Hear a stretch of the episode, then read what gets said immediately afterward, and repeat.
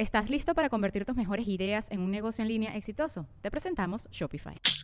Tal vez no lo sabías, pero nuestro podcast More Than Mamis es un negocio. Y lo comenzamos, por supuesto, para desahogarnos y hablar sobre la maternidad, no para convertirnos en expertas de ventas y del e-commerce. Así que sí, necesitábamos ayuda para vender nuestro merch y poner en marcha nuestra tienda. Por eso estamos tan contentas de usar Shopify. Regístrate con tan solo un dólar por mes en shopify.com barra sonoro, todo en minúsculas. Ve a shopify.com barra sonoro para llevar tu negocio al siguiente nivel. Shopify.com barra sonoro. With everyone fighting for attention, how can your business stand out and connect with customers? Easy. Get Constant Contact. Constant Contact's award winning marketing platform has helped millions of small businesses stand out, stay top of mind, and see big results fast. Constant Contact makes it easy to promote your business with powerful tools like email and SMS marketing, social media posting, and even events management. With Constant Contact, you'll reach new audiences grow your customer list, and communicate more effectively to sell more, raise more, and fast track growth. Don't know much about marketing? No sweat. Constant Contact's writing assistant tools and automation features help you say the right thing at the right time every time. Plus, you can send with confidence, knowing your emails are actually reaching your customers thanks to Constant Contact's best in class 97% deliverability rate. I'm a small business owner, and I believe that this is a great tool for other small business owners. In small businesses, you need to create a team. And if you're starting by yourself, Constant Contact can be the team that you need. Tackle any challenge with Constant Contact's expert live customer support. Plus, everything's backed by the 30 day money back guarantee. So get going and start growing your business today with a free trial at constantcontact.com. Just go to constantcontact.com right now. Constant Contact, helping the small stand tall. ConstantContact.com. ¿Y qué onda? Antes de pasar al episodio de esta semana del Dolop, solo les quiero avisar que este sábado 30 de enero a las 9 de la noche, hora de la Ciudad de México, vamos a tener un evento en vivo a través del livestream que se llama El Recalentado del 2020, en el que Gabe Ruiz, que va a conducir el programa, nos va a hacer preguntas a seis panelistas sobre lo que ocurrió en el 2020 y trataremos de contestar o morir en el intento. Van a estar participando José Antonio Badía, Mario Capistrán, Sam Butler, Luisardo García, Jorge Rodallegas y yo, Eduardo Espinosa. Los boletos están a 66.6 pesos en boletia.com y ahí mismo pueden encontrar las instrucciones para acceder al evento el día del show. Ahora sí, los dejo con el episodio 50 de El Dolop. Estás escuchando El Dolop, parte de Sonoro y All Things Comedy Network. Este es un podcast bilingüe de historia americana en el que cada semana yo, Eduardo Espinosa, le contaré un suceso histórico estadounidense a mi amigo José Antonio Badía, que no tiene idea de qué va a tratar el tema.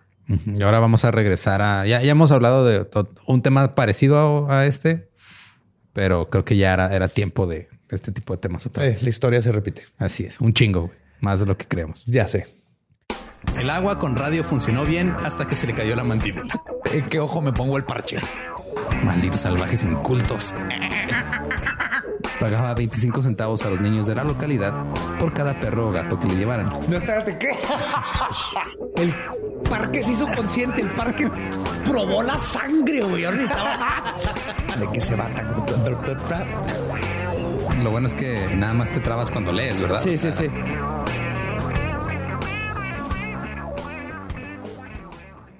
1970. Uh, Nuevo Laredo. ¿Texas? Bueno, está pegado a Texas, ¿no? Nuevo Laredo, México. ¿Pero no está pegado a Texas? ¿No es frontera? Está pegado a Laredo, Texas.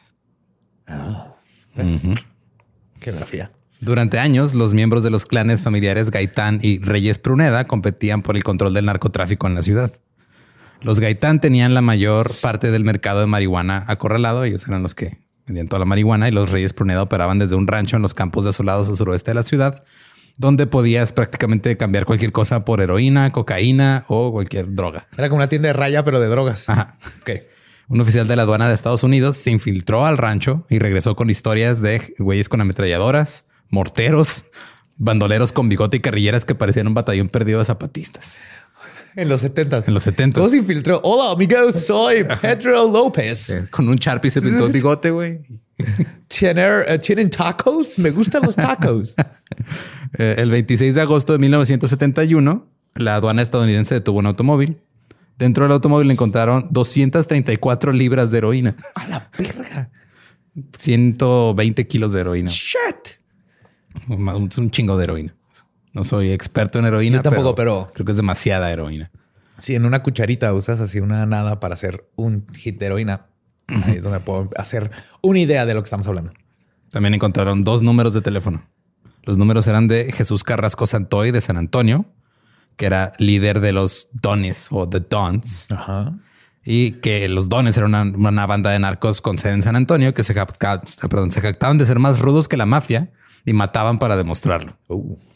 Santoy era un hombre calvo, barrigón, tartamudo y paranoico. A menudo se le veía disfrazado. Una vez tapó las ventanas de su casa mientras era investigado.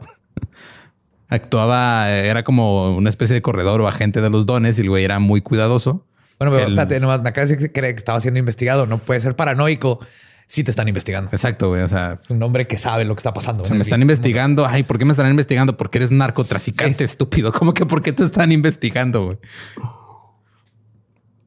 Él, él no se metía en pedos. O sea, él era como que acá el que tomaba decisiones, pero otros hacían el trabajo sucio.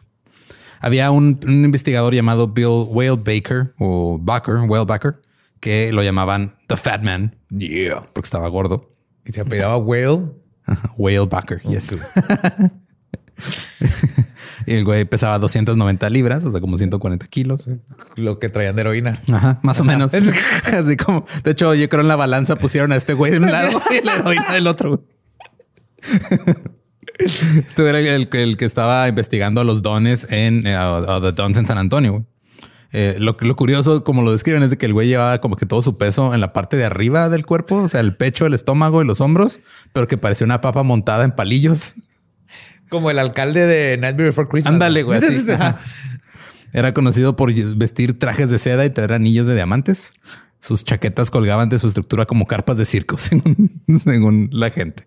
Era el mejor policía de San Antonio y no le gustaban las palabras amables. Tenía dos socios, era uno Harry Carpenter y el otro era Tommy Lauderdale. Entonces Bill ya tenía los ojos puestos en los dones y en toda su operación. Y en ese momento había un güey que se, se llamaba Tony de la Garza, Ajá. que era un topo. O sea, el güey lo habían arrestado, eh, hicieron una redada, lo agarraron con heroína, pero salió libre por un cateo injustificado. No tenían orden de cateo. Ok. Entonces lo dejaron ir y lo usaron de topo. Ah, lo Andaba ahí. infiltraron ahí. Simón. Los dones no sabían qué había dicho mientras estuvo, estuvo detenido. Así que el 17 de septiembre lo que encontraron fue el cadáver de, de la garza. Fue de güey, este güey. Estuviste con la policía. No sé qué dijiste ni nada, pero bye. Se creó un jurado para estudiar el crimen organizado de los dones en San Antonio. Y fue con- entonces cuando el representante del Congreso, Henry B. González, dijo a la prensa, cito, hay algunos tipos en Nuevo Laredo que creen que pueden organizar una estructura mafiosa ahí. Inmediatamente los dones se marcharon de San Antonio y le pusieron precio a la cabeza de González. Oh, fuck. Así de, o sea, de, "Ah, es un representante del Congreso, me vale madre, güey, lo quiero muerto. Así de verga. Bien México el pedo, güey. El hombre que aparentemente había hecho la amenaza contra el diputado era Federico Carrasco Gómez, mejor conocido como Fred Gómez. Fred, eh, Fred nació en 1940 en San Antonio y se crió en el barrio conocido como Little México. Ah, Ascendió poco a poco en las filas de los dones. Cuando tenía 18 años, mató a un hombre afuera de un salón de baile, robó un auto y luego huyó a Del Río. ¿Fue por al del río? No, no, o sea, un, un poblado que se llama Del Río. Ya. Sí, que había llegado por una coca. que güey. te traigo cargos de homicidio. Sí. Y unos cochetes. Fue arrestado y encarcelado por asesinato porque resulta que cuando matas a alguien frente a un salón de baile, por lo regular hay testigos. Sí. Fue puesto en libertad condicional en 1961, después de solo dos años. What? Pues lo agarraron, tenía 18, güey. Ah, ok. No sé si hubo ahí algún pedo. Un con- atenuente o algo. En el 62 recibió ocho años de condena por posesión y venta de heroína. Cumplió cinco años de la Se le dieron sentencia más tiempo por traer droga que por haber matado a un güey. matado a alguien. Ajá. Ese es el problema con el sistema. Es uno de varios. Sí. Cumplió cinco años de la sentencia en Atlanta y fue puesto en libertad condicional en el 67. La única lección que Fred aprendió después de estar en prisión Que no fue- te atrapen. Exacto. ¡Ah, huevo! ¡Ah, huevo! Poco a poco fue saltando por encima de las mulas y de los sicarios de los dones y rápidamente se dirigió a los altos mandos. Para cuando eh, Bill consiguió los dos números de teléfono, Fred era el número dos de los dones ya. Oh. O sea, uno era Santoy, luego era Fred. Fred este, siempre traía con él eh, dos 45 Llevaba corbata con nudo Windsor y una chaqueta elegante. Claro, eran otros tiempos. Ajá. A menudo estaba con su esposa Rosa, una mujer delgada y muy atractiva. Los investigadores comenzaron a asfixiar a Fred, aparecían en todos lados donde iba él eh, o donde había alguien más de los dones. Entonces Fred dijo, me voy a Nuevo Laredo. Ahí en Nuevo Laredo operaba desde una casa que por fuera parecía una choza, pero por dentro parecía la mansión Playboy. A la what? Todavía se movía de un lado a otro a través de la frontera. La policía empezó a conectar diferentes sucesos y sospechaban que Fred había ordenado al tercero de los dones, a, a Pete Gu- Guzmán, a que él matara a Tony de la Garza. Entonces, como que empezaron ahí a armar su caso y dijeron: Ese güey fue el que los mandó matar. De la Garza era un antiguo socio y había estado presente cuando Fred mató al güey enfrente del salón de baile. Entonces se conocían, eh, fueron socios, pero pues a Fred le valía verga si eran socios o no. Confidentes, güey. Nada como ser parte de un homicidio para hacerte compas. Sí. ¿Cómo nos conocimos? Eh. Al poco tiempo se encontró, se encontraron un automóvil cerca del aeropuerto con tres agujeros de bala en la ventana del conductor y un zapato ensangrentado. O sea, había mataron a alguien ahí, güey. O sea, obviamente. Ajá. Encontraron una huella de Santoy en la sangre, Oh. pero este el pedo fue de que quisieron usar también a Santoy como para llegarle a Fred. Y Bill, el, el investigador que andaba atrás de ellos, dijo, es que la neta, o sea, le dijo a Santoy, güey, es que este güey te va a matar, güey. Este güey quiere ser el número uno y tú estás en su camino. Entonces te va a matar. Ajá. Como los Sith. Que no has visto Star Wars. Pero luego después, este, antes de que Santoy pudiera irse o tratar con la policía o hacer algo al respecto como para no quedar tan mal, lo atraparon con 40 libras Uh. de lactosa. ¿Neta? Ajá. Que es la que usan para cortar la heroína. Oh, ok. Pero de todas maneras es leche. Pero lo arrestaron porque le comprobaron para que la iba a usar. Ya. Estuvo arrestado y luego después de que lo arrestaron, curiosamente muchos usuarios de heroína empezaron a morir en San Antonio, güey, porque están inyectando heroína muy poderosa. O sea, lo que creían que ellos que era su dosis normal, ahora ya no estaba cortada, güey. No, porque Santoy no llegó con la Con la-. Bajo fianza, San- Santoy consiguió posponer su juicio por motivos de salud. Un mes después desapareció. La próxima vez que fue visto fue en España con otro güey de los Dons que se había escapado de la cárcel del condado de Webb, Texas, con un arma. O sea, el güey le dieron, llegó, le, le llevaron un arma y se escapó a balazos del. Y se fue a España se fue a España a vender lechita. A vender lechita. Sí. Es que ya dijeron, güey, si ya se cagan en la leche, güey, nos podemos cagar en feria nosotros. Para 1972, la mayoría de los miembros de los dones estaban arrestados o muertos. Mientras tanto, Nuevo Laredo, Fred estaba trabajando para solidificar su negocio junto con Pete Guzmán, que era su mano derecha. Y estaba trabajando en una delgada línea que le permitía quedarse, porque ya había dos clanes, estaban los Gaitán y los Reyes Pruneda, Ajá. y como que andaba ahí medio entre los dos, pero no se metía en pedos con ellos. Ah, Ok. Entonces está- andaba ahí todavía Se medio en su ah, territorio. En febrero, la banda de Fred mató a un federal. Luego, un miembro de la banda Reyes Pruneda murió en otro tiroteo mientras estaba con la banda de Fred. El gobierno mexicano envió al jefe de policía federal Everardo Perales a limpiar la ciudad. Y cuando empezó a tener resultados, le dispararon con una metralleta. Fuck. Cuatro balazos en, el, en la sien izquierda. Mientras conducía su auto al atardecer. Sí, todavía luz, había luz del día. México. Me- Güey, estoy teniendo flashbacks a Juárez hace Sí. 10 años. Los mexicanos enviaron escuadrones de policía al área para finalmente acabar con este problema. El gobierno gringo presionó al gobierno mexicano para que permitiera a los escuadrones de agentes federales ingresar a Nuevo Laredo. El gobierno dijo que no. Fred, llevó, la soberanía mexicana. Fred llevó a su gente más para abajo, más para el interior de México. Dijo, no, estamos aquí valiendo verga, mejor vámonos para allá. Fue entonces cuando la mano derecha, que era el número 3, Pete Guzmán, de los dones, empezó a hablar, empezó a abrir la boca y empezó de pinche hocicón. Y este, en lo que se puede considerar como uno de los movimientos más tontos en un cártel de droga todos los tiempos, comenzó a decirles a todos que él era el que estaba a cargo y que Fred era su, su lugarteniente. Upsi. Guzmán robó un pasaporte y regresó a San Antonio para verificar algunos de los negocios que tenían ahí medio turbios. Y luego fue encontrado en una zanja. Llevaba puesto un pantalón, pantuflas, una bata y 45 balazos. A la. El nuevo fashion statement. El, el 20 de septiembre de 1972, los federales irrumpieron en la sede de la banda de Fred y encontraron 213 libras de heroína. Se están moviendo un chingo de heroína, güey. Y esa es la que encuentran. Ajá. O sea, era poquito antes de que la cocaína se volviera como la más movida. Sí, en los, esos fueron los ochentas. Fue, fue- fue como mediados, finales de los 70 fue cuando empezó la coca madres y luego ya en los 80 se hizo mainstream. Ajá. Eh, Fred estaba molesto. los sintes. Claro. Fred estaba molesto porque arrestaron a su esposa Rosa. Para protestar, trató de aventarse por una ventana. Luego agarró una astilla así enorme de vidrio, la puso contra su garganta y dijo: Me voy a matar si no liberan a mi esposa. Ajá. Su abogado negoció con la policía durante cinco horas. Este güey duró cinco horas con el pedazo de vidrio en el cuello y al final liberaron a la esposa. Si eso no es amor, es un hombre romántico este güey.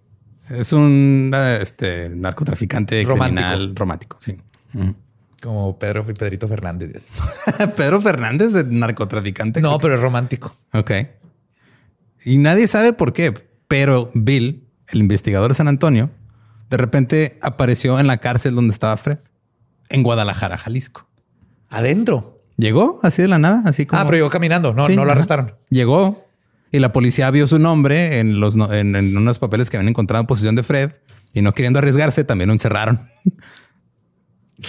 Pero qué vergas tiene que hacer un investigador de San Antonio en Guadalajara cuando se supone que no está autorizado. Ey, ¿quiere tequila? pon- Tequila te llama. Tequila te llama. y en la celda que lo encerraron estaba Fred. ¿Lo encerraron juntos? Sí. Nunca pensé que me alegraría verte, le dijo Fred cuando, cuando llegó. Fred no pensaba que saldría vivo de ahí. El día anterior, el hermano de Fred, Robert, había entrado sin cinturón a una celda y luego fue encontrado estrangulado por su propio cinturón, Oh entre God, comillas. clásico. Ajá. De Bill dice que Fred lloró la muerte de su hermano enfrente de él ahí en la celda.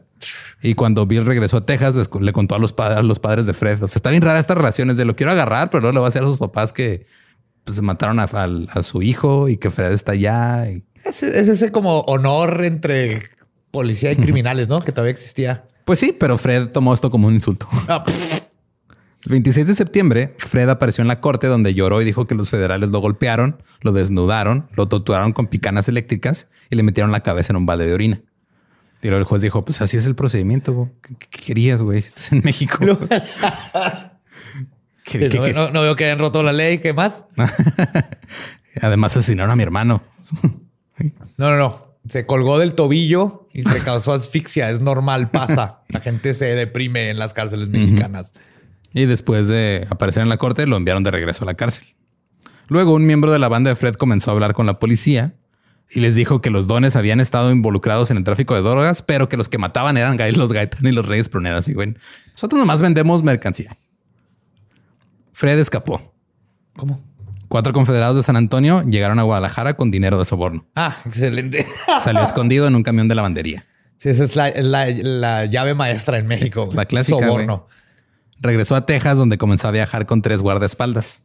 Las autoridades de San Antonio lo buscaron y se prepararon para tener un tiroteo final con él, porque este güey no se va a ir por las buenas. Bill dijo, cito, tiene mucho dinero y solo dos o tres personas saben dónde está.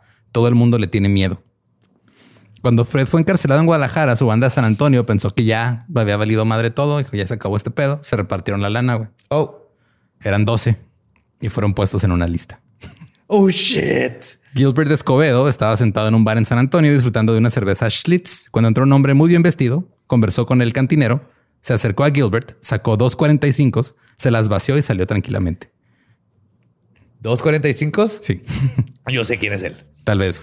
No, no sabemos quién sea, pero no, no, no, está exactamente. sí, sí. No, no, no voy a, a- a levantar falsos.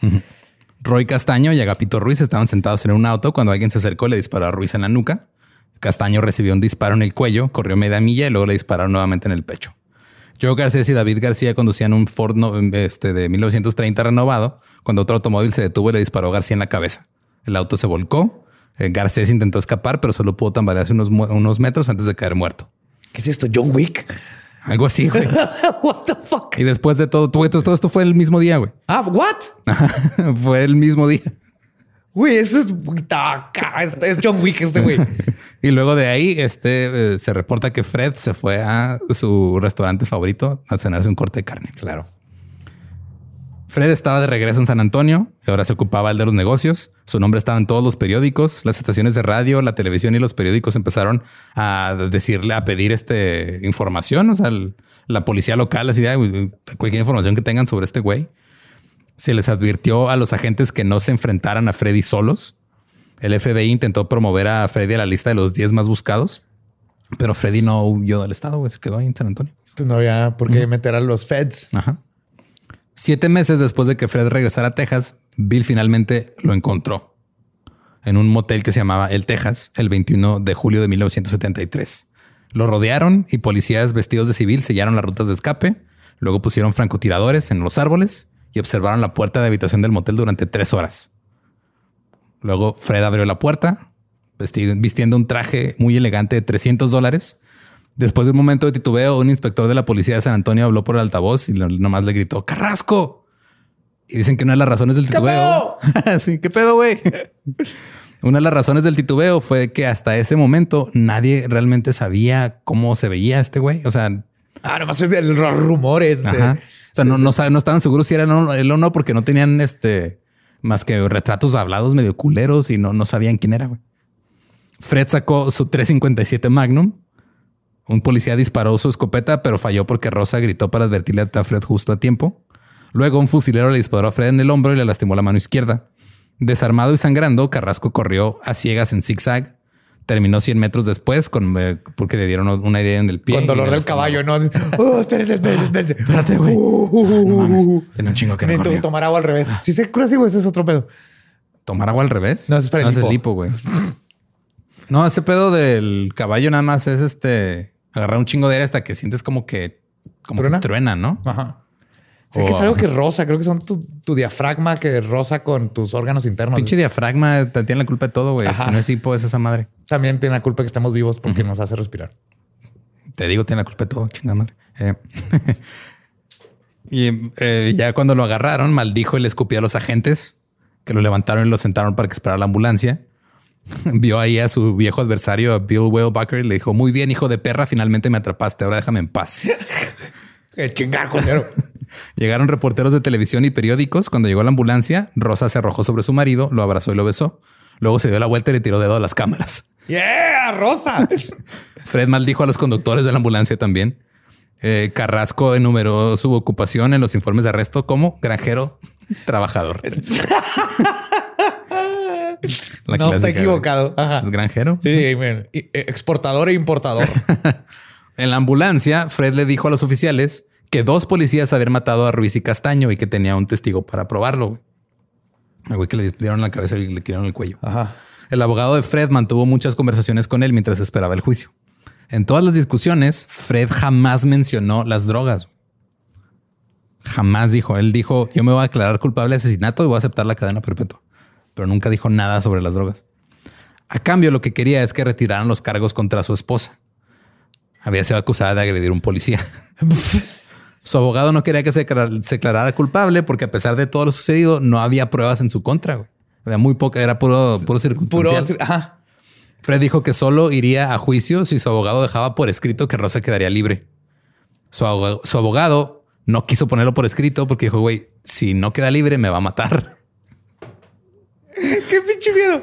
Ay, güey. Pero esto es una historia de amor, este güey. Eh, sí, dijo Fred, entonces me declararé culpable, aceptaré condena de por vida. Rosy debe salir libre. Jimmy, si tienes suerte, conocerás a una mujer por la que morirás. Yo por Rosy moriría. Ah. El abogado lloró ante este gesto. Fred lo, lo rodeó con el brazo que todavía le servía bien porque se quedó dañado el otro y le dijo, ahora mira quién consuela a quién. No mames. El policía que le disparó a Fred apareció en la cárcel. Su nombre era Dave Flores, era un teniente. Quería hablar sobre los dos policías que Fred dijo que habían cometido el asesinato. Esos dos policías eran Bill y un tal Manuel Ortiz, otro oficial, un policía este, el que también estaba en el equipo de narcóticos. Flores le pidió a Fred que presentara su testimonio. Eh, el pedo aquí es de que este Dave Flores como que andaba queriendo subir de rango.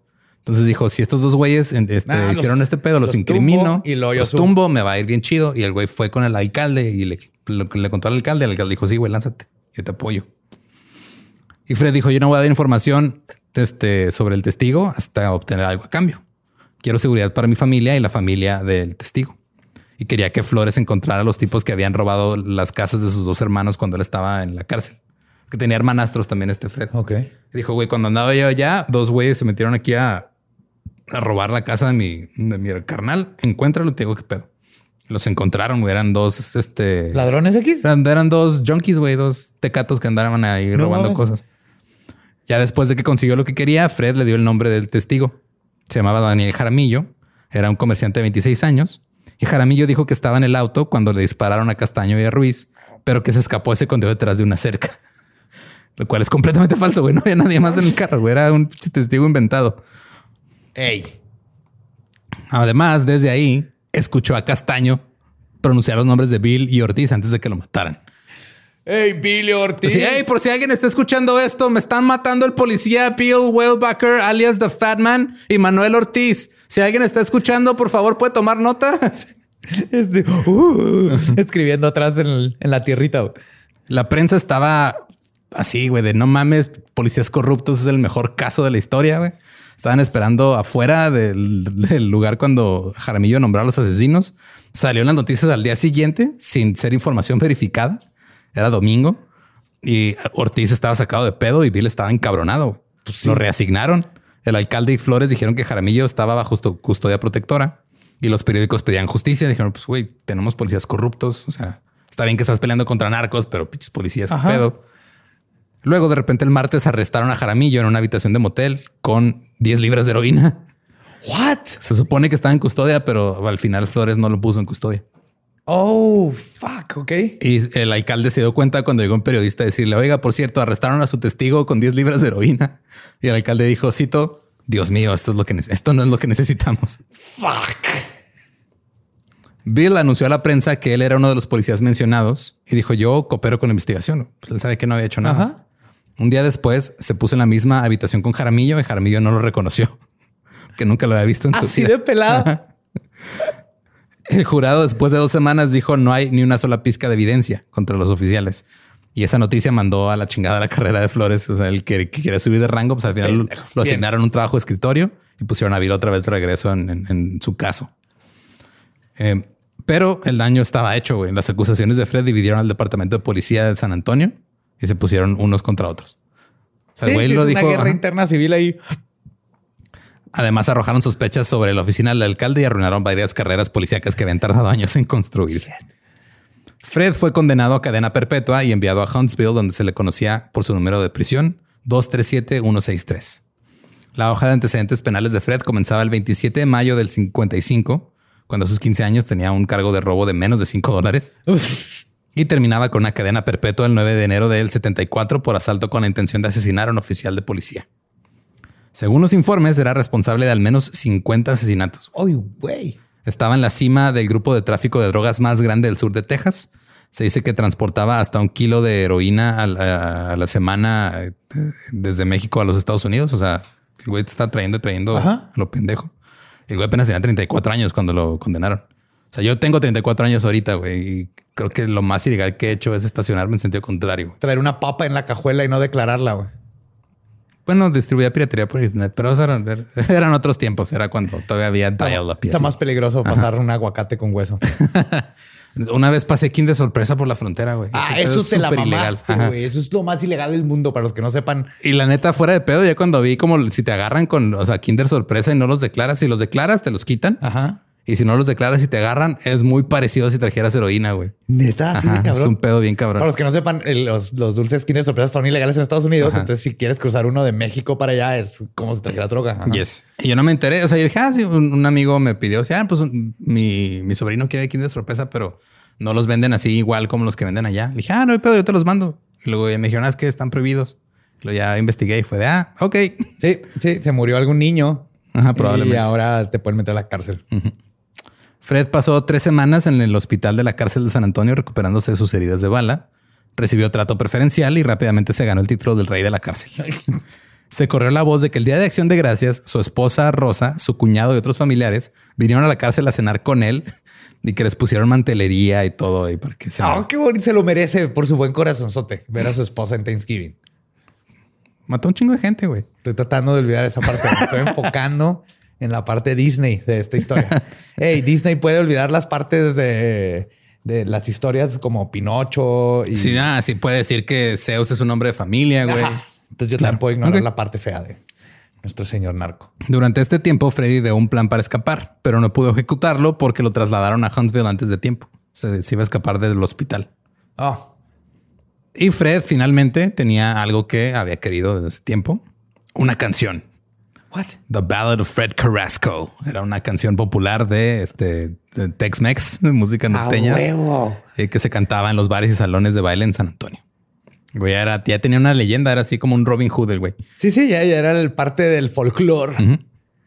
Aunque Fred era considerado un asesino extremadamente peligroso, fue asignado a la instalación de seguridad media en Huntsville, porque ahí estaba el hospital. La otra opción era que lo tuvieran en la de máxima seguridad y luego estarlo trasladando a la, a la de media para el Para sus tratamiento. tratamientos, ajá. Pero era más riesgoso hacer eso, porque era más desmadre. Entonces dijeron, a lo mejor lo dejamos aquí en lo que se recupera. Debido a su condición de herido y a la necesidad de usar un bastón, fue asignado a tareas ligeras dentro de los muros como ordenanza en la oficina del capellán, el padre O'Brien. Entonces, ah, pues no puedes hacer nada, pues ahí tira el paro al sacerdote. Va a ser monaguillo.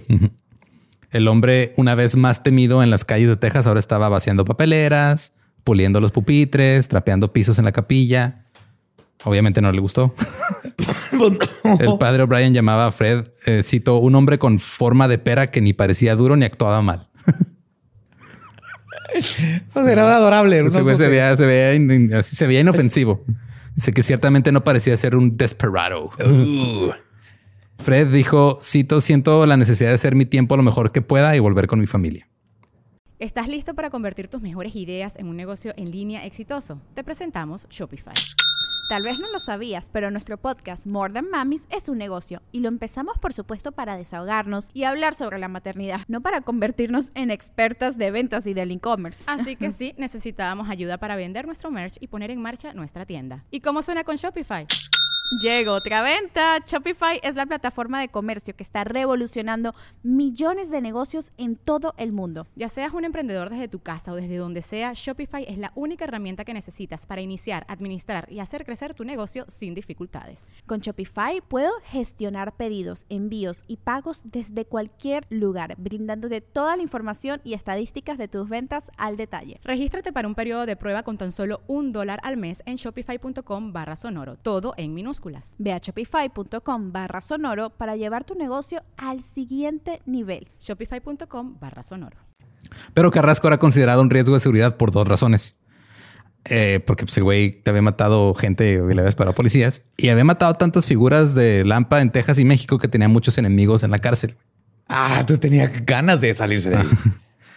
Por lo tanto, no se le permitía mezclarse con la población en general. O sea, los separaban mucho, no, casi no estaba con los, todos los presos.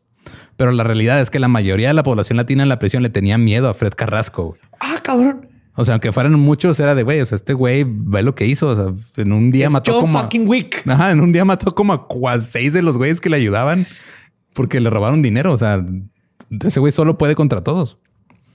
Poco a poco eh, fue conviviendo más el padre Brian con Fred y luego cambió de opinión. Dijo que Fred tenía lo que él llamaba una cualidad de mal humor, una furia interior controlada. Su inquietante silencio fue la pausa antes de la tormenta que se avecinaba. O sea, el güey, este parecía al principio que era buen pedo, pero luego ya te das cuenta que no. El güey era un hijo de la Eso chingada. es un padrino bien hecho, güey. Calmado hasta que tiene que sacar su 45 Sí. para hablar contigo. Una de las dos o su magnum. Ajá. Lo que el padre O'Brien y nadie más este, sabía en ese momento es que Fred estaba usando la capilla para realizar llamadas de larga distancia y seguir haciendo operativos en San Antonio. Entonces, marcaba por cobrar y seguía Dando órdenes. Dando órdenes. Está bien, está bien México este pedo, güey. O sea, Totalmente. o sea, es Texas, pero está bien. ajá, o sea, Eso pasa en México ahorita con ahorita. Ahorita les dan celulares, así, ajá. ajá, tienen sus celulares. En Huntsville, Fred volvió a planificar su escape. Escogió a cómplices que eran necesarios para su plan. Ignacio Cuevas y Rodolfo Rudy Domínguez dijeron, le entramos. Cuevas tenía 42 años y estaba cumpliendo una condena de 45 años por asesinato. Domínguez tenía 27 y estaba cumpliendo una condena de 15 años por agresión con intento de asesinato. Fred también necesitaría ayuda externa y pues eso no fue difícil de encontrar. Este güey tenía todavía gente trabajando para él. Entonces los miembros de los dones le consiguieron tres pistolas y 150 rondas de munición. Y las escondieron en los en, en- ahí en la casa que estaba uno de los directores de la prisión.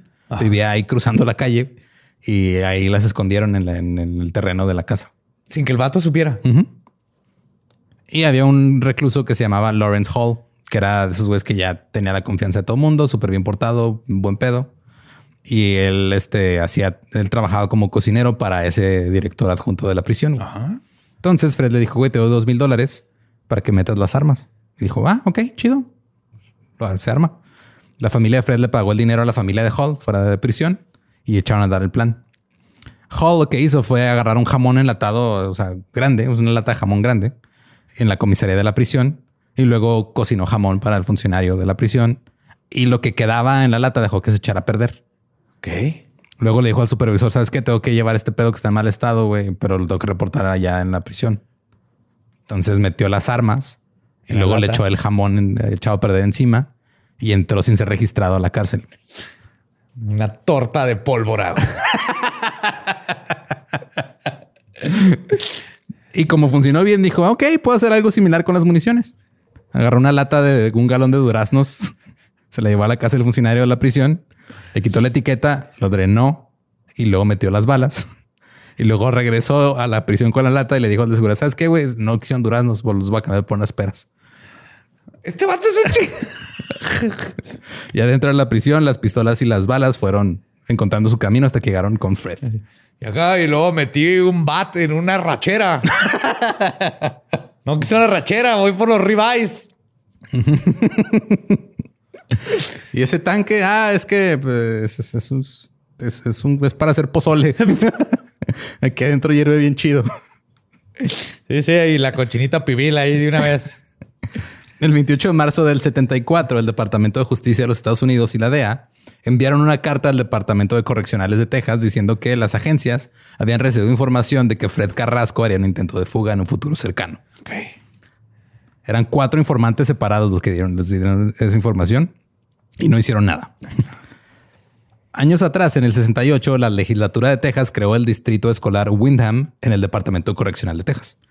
Era una escuela dentro de la prisión y era para brindar oportunidades educativas y vocacionales para los reclusos para que salieran mejor preparados después de rehabilitarse. rehabilitarse. es una buena iniciativa. Sí. Tenían la, se llamaba la unidad Walls ahí en Huntsville, donde Freddy y los otros reclusos estaban ubicados y tenían un grupo de 15 maestros y bibliotecarios.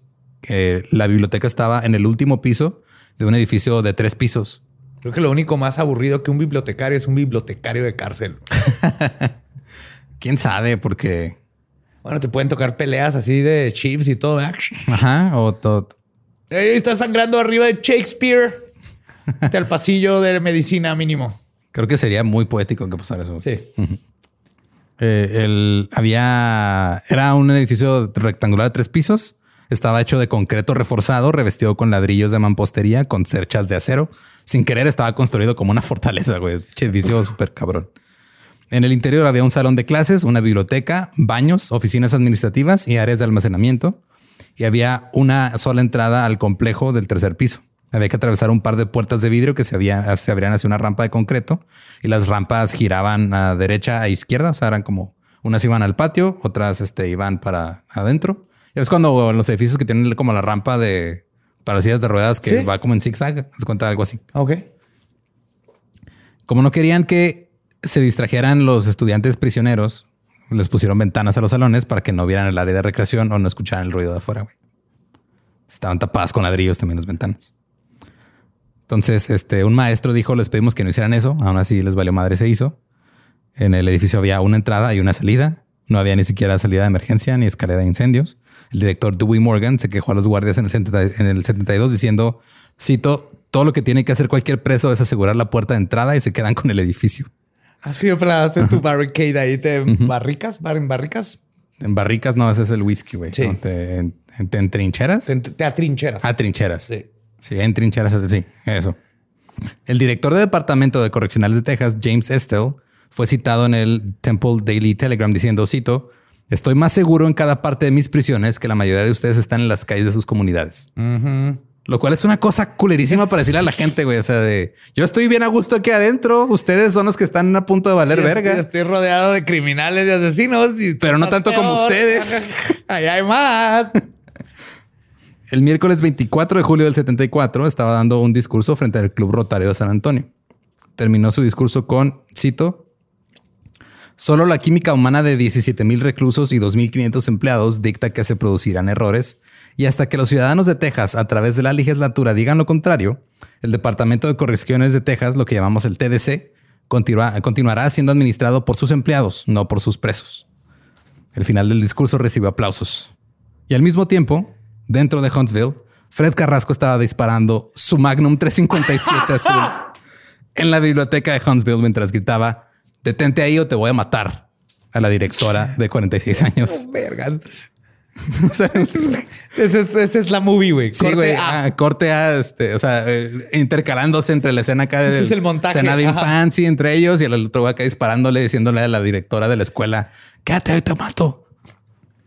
Pero pues eh, no se quedaron ahí, todos se fueron a esconder atrás de los estantes. Dos trabajadores de una oficina empujaron un, archivero grande contra la puerta de la oficina, lo cual este, no tenía sentido porque eran mamparas de vidrio todas. Entonces, eso no te protege. Eh, Varios reclusos culpables de infracciones menores a las reglas de la prisión estaban trabajando puliendo los rieles de las rampas. ¿Eso es albur? No, ah. eh, era, era, en serio. Eh, Creí que era algún tipo de albur carcelario. Probablemente, güey. Sí, estaban limpiando las... te toca pulir el riel, pero de rodillas. Sí, limpiando el pájaro con manteca. ¿No? ¿No funciona? Mm. Ahí voy, soy nuevo en esto. No, está bien. Si es una, un intento de albur que haría un gringo en prisión. Cuando este Fred disparó, todos saltaron y se fueron así por la rampa. Dijeron, la verga, este pedo no es nuestro asunto. En el aula, alrededor de 50 estudiantes este, estaban tomando una prueba o tomando lecciones de mecanografía. Rudy entró corriendo con su pistola. El único guardia asignado al complejo. Nada más había un guardia, güey. En toda la escuela. en, en, los tres pisos. Se metió a un espacio bajo el falso plafón del techo. Oh, yes. Se escondió. El tercer recluso, Cuevas, llegó también con su propia pistola y él era el único que había asistido a clases antes. Él había tomado clases de arte ahí en esa escuela. Incluso terminó vendiendo pinturas hasta por 100 dólares. O sea, era, bueno el güey. Ah. Pero ese día, este, 15 minutos antes de que empezara el desmadre, los tres estaban nomás ahí en la biblioteca leyendo el periódico. Así como que esperando el momento. Cuevas se desenredó una cadena que traía enredada en la pantorrilla y la enredó alrededor de las manijas de las puertas. Como Goku, se lo quitó para poder moverse más rápido. Tenía toda su condena con, la cadena con la cadena. Y ahora ya nadie podía entrar ni salir. Ya estaba. O sea, la única entrada y salida ya la tenían bloqueada. Fred se levantó la pierna del pantalón y se quitó metros y metros que traía de cinta adhesiva. Y pegados a su pierna estaban las, las municiones. Oh. Ahora hay un punto de debate ahí entre la gente que investigó y los reporteros. Si traían los huevos o no.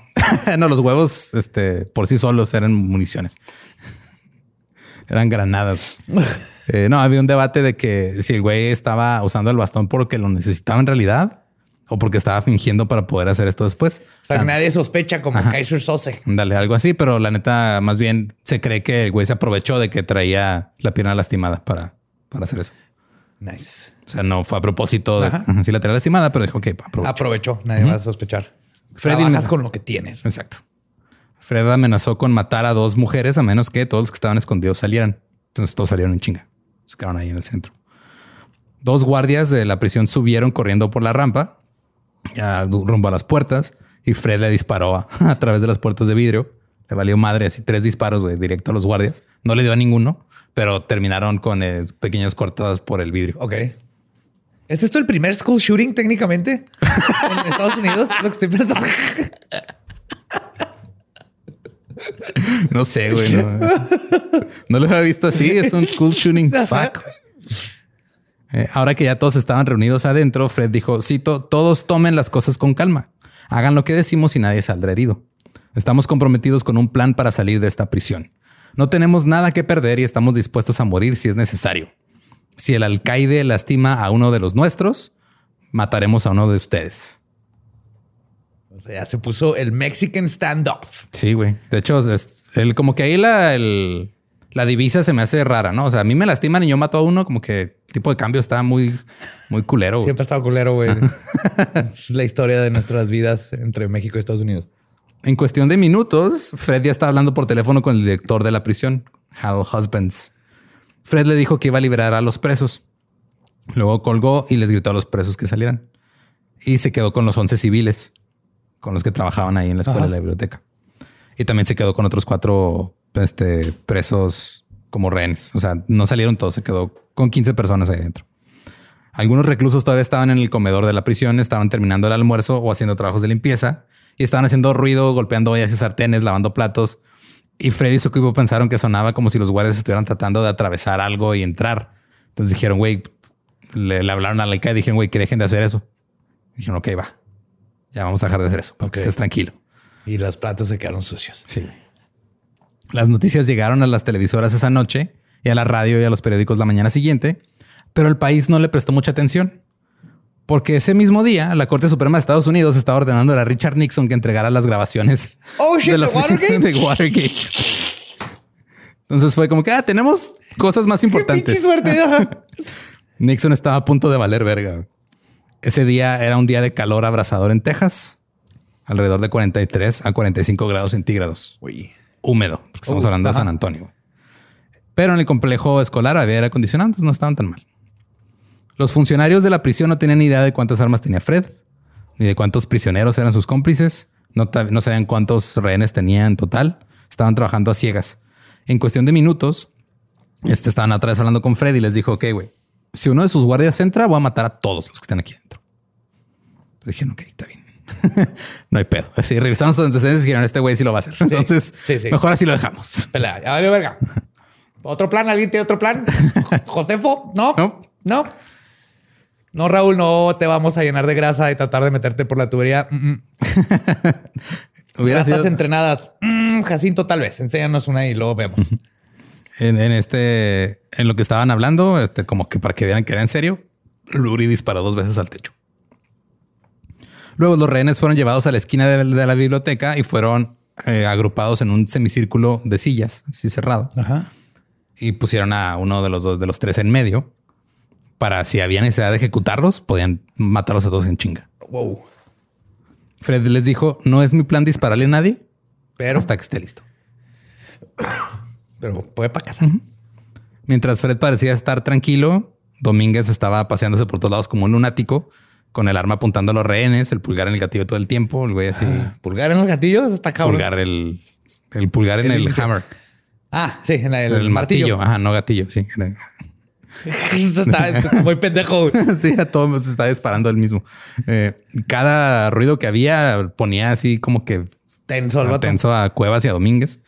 Cuevas, eh, por algún motivo, se obsesionó con las palomas y sus aleteos. Entonces corrió hasta el ático al menos ocho veces para asegurarse de que los guardias no asustaran a las aves. Entonces, güey, si asustan las palomas es porque quieren entrar. Cabe destacar que Cuevas en algún momento fue escrito por un compañero de celda como alguien que tiene un coeficiente intelectual parecido a la temperatura ambiente durante el invierno. Ah, ah. Está bien elegante. Hermoso, está hermoso ese insulto.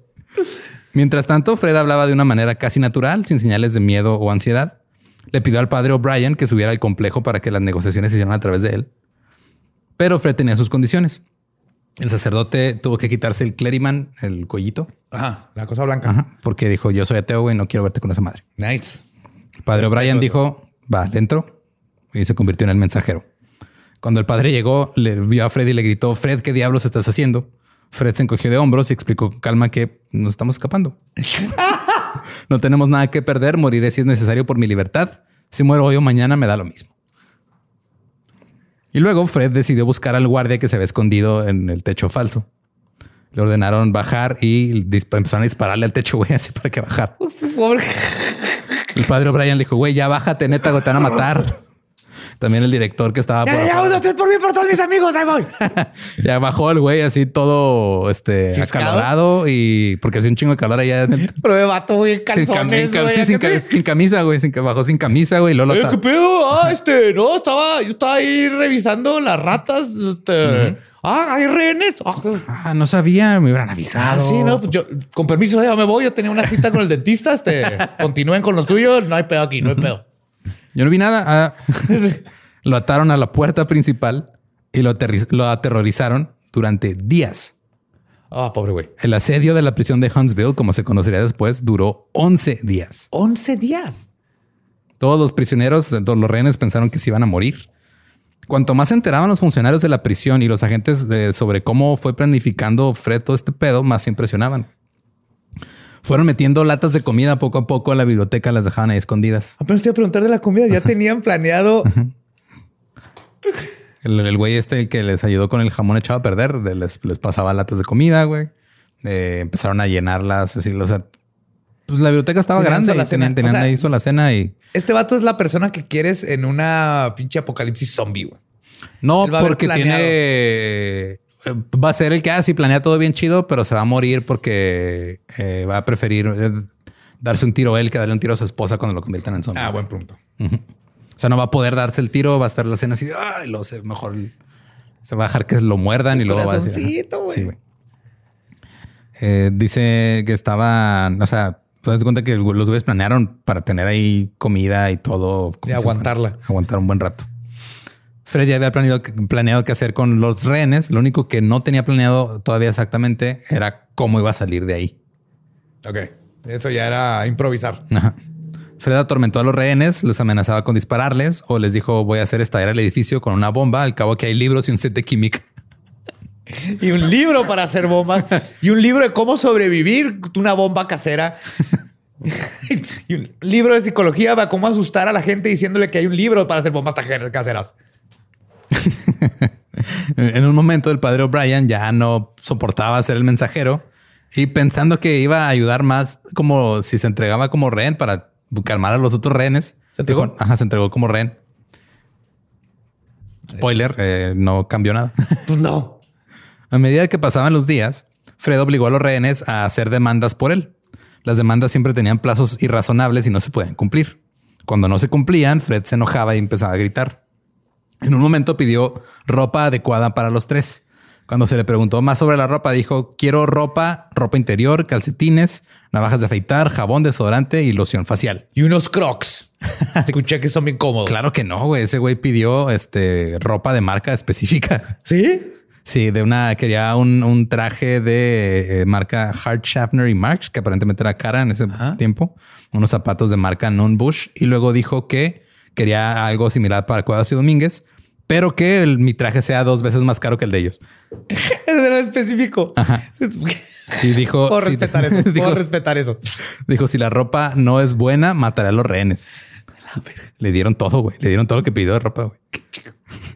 Los funcionarios de la prisión también entregaron 17 cortes de carne de la Sire, uno de los mejores restaurantes de la ciudad. Chuletones a término medio, servidos con papas al horno y ensalada mixta. Cada uno costó 78 dólares. A la verga. en los 70, de la carne, me traen un PlayStation 5, culeros. No sé cómo lo van a conseguir, aunque les cueste el doble. Pero yo quiero jugar God of War. Fred luego exigió tres rifles M16, seis chalecos antibalas, tres cascos antibalas, cinco cargadores de munición y 100 cartuchos de munición para cada rifle y tres walkie-talkies. Luego dijo que mataría a los rehenes si no comenzaban a recibir esas cosas pronto. ¿Y luego? Las horas empezaron a convertirse en días, los días en una semana. La calma de Fred comenzó a decaer, cada vez estaba más agitado. Luego escuchó en una transmisión de radio que se había emitido una orden de arresto contra Rossi como cómplice. Fred se asustó. ¿Eh? Sí, pues ya, ya, va a valer verga todo. Sí. Fred se asustó y contrató a Rubén Montemayor para que fuera su abogado, a pesar de que nunca se habían conocido. ¿Pidió un abogado estando todavía adentro? Ajá. Ahí por teléfono contrató a un abogado y dijo, ah, mira, este, ahorita el pedo está así, güey. Tengo 11 rehenes, eh, no he matado a nadie. Tengo a un guardia amarrado en la puerta. Eh, eso, te estaba avisando nomás para que sepas. ¿Qué tal? ¿Cómo has, has, tratado un tema, un caso como este antes? Esperando unos crocs y un PlayStation 5. Y este, y el nuevo abogado ya se vio involucrado en las negociaciones. Y también el, su antiguo abogado, Jimmy, el, que, el que lloró con él. Ay, Jimmy. Y en algún momento, no se sabe cómo, Fred de repente terminó como parte de una conversación telefónica de cuatro vías con su abogado, James Gillespie, el editor del San Antonio Light, un periódico, y el presentador de radio, Will Sinclair. ¿Todos al mismo tiempo? Sí, güey. Estaban transmitiendo al aire la llamada, güey. Oh, my God. En la llamada, cuando se le preguntó dónde sacó las armas y las municiones, dijo que pagó 25 mil dólares al jefe de seguridad del departamento, el comandante Andrew Murdoch. Le está echando nomás. Sí, nomás le está. O sea, hizo lo mismo que cuando dijo dos policías mataron a estos güeyes. Murdoch era el güey que le había asignado sus deberes a Fred. Y la distracción funcionó. Los funcionarios de prisión dedicaron mucho tiempo y energía a defender a Murdoch de, la, de que no era cierto, en vez de trabajar en sacar a los rehenes. Varios días después, el rehén, eh, que era un doctor, Glenn Johnson, se derrumbó en el suelo, parecía estar sufriendo un infarto. Fred exigió que enviaran un médico, pero los funcionarios de la prisión dijeron que no. Finalmente enviaron una camilla y fue retirado. Fue dado de alta en el hospital al día siguiente. Sí sobrevivió. Sí. Poco después, una segunda mujer fingió un infarto y Fred la dejó ir. Pero este, la mantuvieron en el hospital para que evitaran que detectara la mentira. Pero se dio cuenta Fred y se encabronó. Algunos de los rehenes empezaron a contemplar el suicidio. ¿De plano? Sí, se llevaban una semana y cachito ahí, están desesperados. Este güey está loco, el otro está loco y un güey revisando las palomas cada tres minutos. Y no le tocó la pinche carne esa deliciosa. Y este querían suicidarse, pero lo único que tenían eran las aspirinas que tenía un rehén. Y pues no iba a jalar. Uno de los rehenes corrió hacia la puerta de vidrio, saltó a través de ella y bajó corriendo la rampa. se ah, escapó, güey. Fred empezó a perder el control de la situación. Ese reón se llamaba Leroy Creo que traigo el nombre. No, no dice. Eh, luego de la fuga, Fred hizo una demanda. Dijo, quiero un auto blindado. Y el gobernador de Texas, Dolph Briscoe, dijo, sí, va, te lo doy, güey. Hasta ahorita se le ocurrió. Le entregaron el, llegó el automóvil al patio de la prisión. Y el Fred dijo que necesitaba el automóvil porque planeaba huir a Cuba y pedirle ayuda a Fidel Castro. Eran los setentas, güey. O sea, no, más que que en carro va a llegar a Cuba. Claro, no le avisaron que, se canceló el. No, se canceló la carretera, la, carretera de La Habana, güey. Sabes que mataron a Kennedy, güey. Si es un cagadero. el, el, FBI y los Texas Rangers también sentían que Fred estaba perdiendo el control y comenzaron a pensar, a pensar en opciones para poner fin al asedio antes de que todos los rehenes terminaran muertos. Una de las ideas era volar las paredes de ladrillo con explosivos y entrar faquet. Ajá. Otra era usar escudos rodantes para moverse en equipos con francotiradores, pero ambas ideas fueron rechazadas por el riesgo para la vida humana. El día 11, Carrasco permitió que los secuestrados llamaran a sus seres queridos para despedirse. Luego, las mujeres y el padre O'Brien fueron seleccionados para acompañarlo hasta su partida a Cuba. O sea, que se fueran de rehenes con él para garantizar que no le iban a hacer nada. Eh, vacaciones gratis después de eso no está tan mal. Hay una playa muy bonita que se llama Varadero, güey. Ajá. Sí, aunque esté secuestrado ahí, yo creo que te la pasas chido. Purito, mojito. un gran problema con el escape eran las rampas, güey. Eran, o sea, eran cuatro rampas que tú tenías que dar vuelta cuatro veces antes de llegar a la salida y pues había desmadre y no tenías visibilidad. Había el pasillo como que no podías ver. Este, sí, a la hora de dar la vuelta te estaban esperando. No podía, o sea, evitaba que los francotiradores le tiraran desde ahí, pero tampoco podías ver a dónde ibas. Entonces Fred este, dijo que necesitamos un, un plan. Güey. Entonces el padre O'Brien hizo una sugerencia, una sugerencia muy cristiana. Usa a los rehenes como escudo. Eso dijo el padre. Sí. Ay, güey. Hey, what would Jesus do? ¿Te acuerdas cuando Jesús se, se a los 12 apóstoles? los apóstoles para que los romanos no se lo llevaran, güey. Ajá. Ajá. Y así nació lo que después la prensa y los medios bautizaran como el taco de Troya. ¡Te pasaste de ver!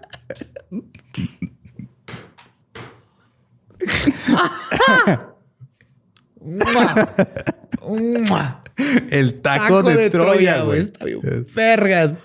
Completamente racista el pedo, pero... pero está brillante. Está bien gracioso. No puedes no reírte. Construyeron una barrera portátil usando dos pizarrones de tiza pegados con cinta adhesiva, reforzados con libros para que aguantaran las balas en dado caso. Y la idea era utilizar los nueve rehenes restantes como escudo externo. Entonces a ir adentro de las, entre los pizarrones y los otros alrededor. En el interior iban a estar Fred, Cuevas y Domínguez con, con las mujeres este, que tenían como rehenes. Y los nueve que iban a estar al exterior iban a estar esposados para que no se separaran. Advirtió que si el TDC intentaba algo, iba a disparar a las mujeres que estaban con él adentro. La idea era sacar la barricada por las puertas, llegar al automóvil donde transferiría dos rehenes y se las iba a llevar a, hasta que pudiera llegar a Cuba, Simón. Mientras tanto, los guardias idearon su propia forma de lidiar con el taco de Troya. Mandaron un carnicero, el chilaquiles. Limón y salsa, órale, güey. Llamaron al departamento de bomberos de Huntsville. El plan era usar una manguera de alta presión en los presos para hacerles bajar la guardia y tomar el control sin permitir que los rehenes fueran lastimados. Los guardias se escondieron en el pasillo entre la biblioteca y la puerta para salir por una esquina con la manguera. Y tumbarlos a la vez. Cuando Fred, Cuevas y Domínguez rodearon la rampa, los guardias les echaron la, la manguera. Era una manguera a alta presión y luego eran, eran otras un poco más pequeñas. Y el taco comenzó a inclinarse. Todo estaba funcionando. Pero justo cuando el taco estaba a punto de caer, la manguera se rompió. ¡No! Se reventó la manguera y el taco Esto se enderezó. como un mala- una mala cita en el motel, güey. y el taco ya estaba a punto de ver una manguera, se dobló y pues, ya no la volví a ver, ya no me marcó. Las otras mangueras siguieron rociando, lograron separar los rehenes externos de, de- la barricada. Pero esto solo logró empeorar una situación ya terrible. Ahora los únicos rehenes que estaban dentro del taco con los criminales eran, estaban, o sea, los únicos rehenes que quedaban estaban dentro de la barricada con los criminales que traían armas. Sonaron disparos. Los primeros provenientes del interior de la estructura. Los internos estaban ejecutando a los rehenes. Luego los oficiales dispararon en, en respuesta pensando que le estaban disparando a ellos. Oh, fuck. Fred se pegó un tiro en la cabeza. Domínguez disparó a un segundo rehén y Cuevas se, que, se cayó al piso, le cayó uno un rehén muerto encima y no hizo, no pudo hacer nada. Eh, los Texas Rangers y los agentes del FBI eh, sí, lo, sí fueron alcanzados por balas, pero mm, No todo bien porque traían chaleco. El pequeño pasillo se llenó de olor a residuos de pólvora, humo y sangre. El padre O'Brien resultó gravemente herido. Eh, hubo dos muertes que fue- fueron Yvonne Beceda, una maestra de, de 57 años que daba clases en la prisión, y Judy Stanley, una bibliotecaria de 43 años. Igna- Ignacio Cuevas fue juzgado por asesinato, recibió la pena de muerte, fue ejecutado por el estado de Texas el 23 de mayo del 91. Su última comida fueron albóndigas de pollo, arroz al vapor, rebanadas de pan y té helado. Y un letrerito que decía Don't mess with Texas. Así era la forma de las, de las albóndigas. ¿no? El estadito. Las últimas palabras de Cuevas fueron, cito, me voy a un lugar hermoso. Está bien, alcaide, dele. Wow. El gobernador, la directora Estelle y el, ah, no, perdón, el director Estelle y el, el alcaide Husbands fueron ridiculizados por el resultado de lo que pasó después de los 11 días. Se pensaba que las muertes eran evitables y fueron investigados por las decisiones que tomaron, pero muchos de los que trabajan en la policía y en la correccional dijeron, güey, fue un milagro que saliera vivo alguien de ahí. Pues sí, sí está cabrón. Después del tiroteo se permitió la entrada a algunos reporteros. Encontraron ahí los cuerpos de Carrasco y Domínguez en el cemento. Eh, a Ann James, reportera del Houston Post, se le negó la entrada por ser mujer. Nomás es porque sí, güey. Son los setentas, tú todavía no. No. Espérate unos 20 años. Ah, que te crezcan huevos y un pene y entonces a ver si puedes entrar. Sí, no, no quieres ir a, mira, allá hay un gatito atorado allá en un parque, ahí está un bombero. Eso es más como tu área, ¿no? Ay, güey.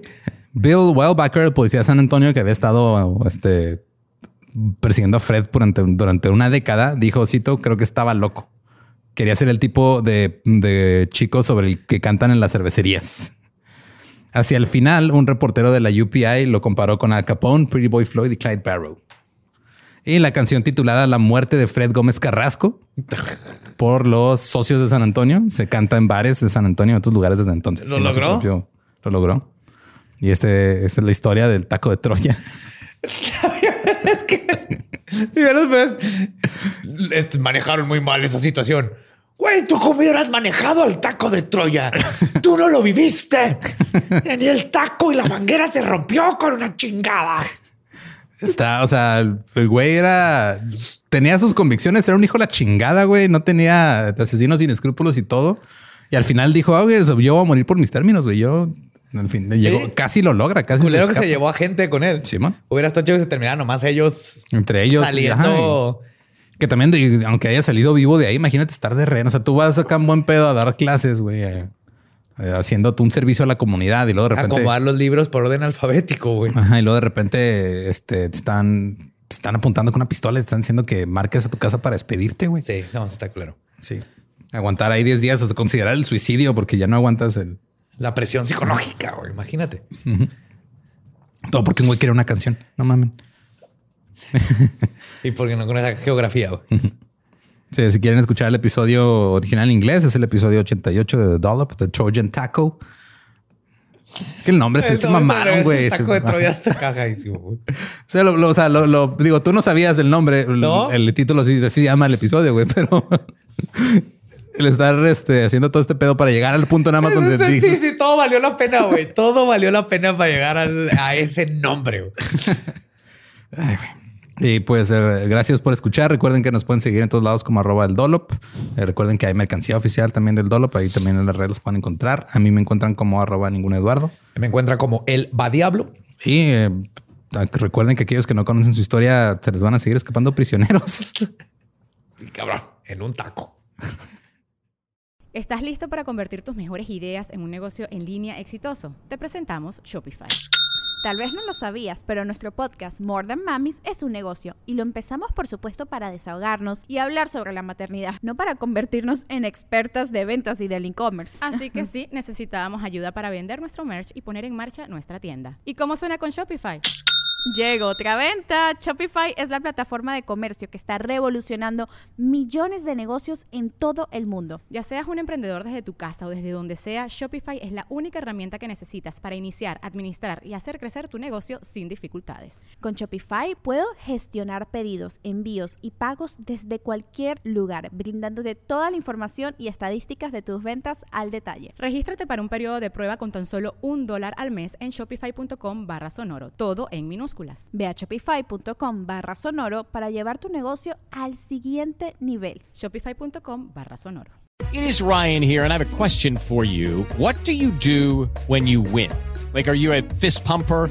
A woohooer, a hand clapper, a high fiver. I kind of like the high five, but if you want to hone in on those winning moves, check out Chumba Casino. At chumbacasino.com, choose from hundreds of social casino style games for your chance to redeem serious cash prizes. There are new game releases weekly, plus free daily bonuses. So don't wait. Start having the most fun ever at chumbacasino.com. No purchase necessary. Group. Void were prohibited by law. See terms and conditions. 18 plus.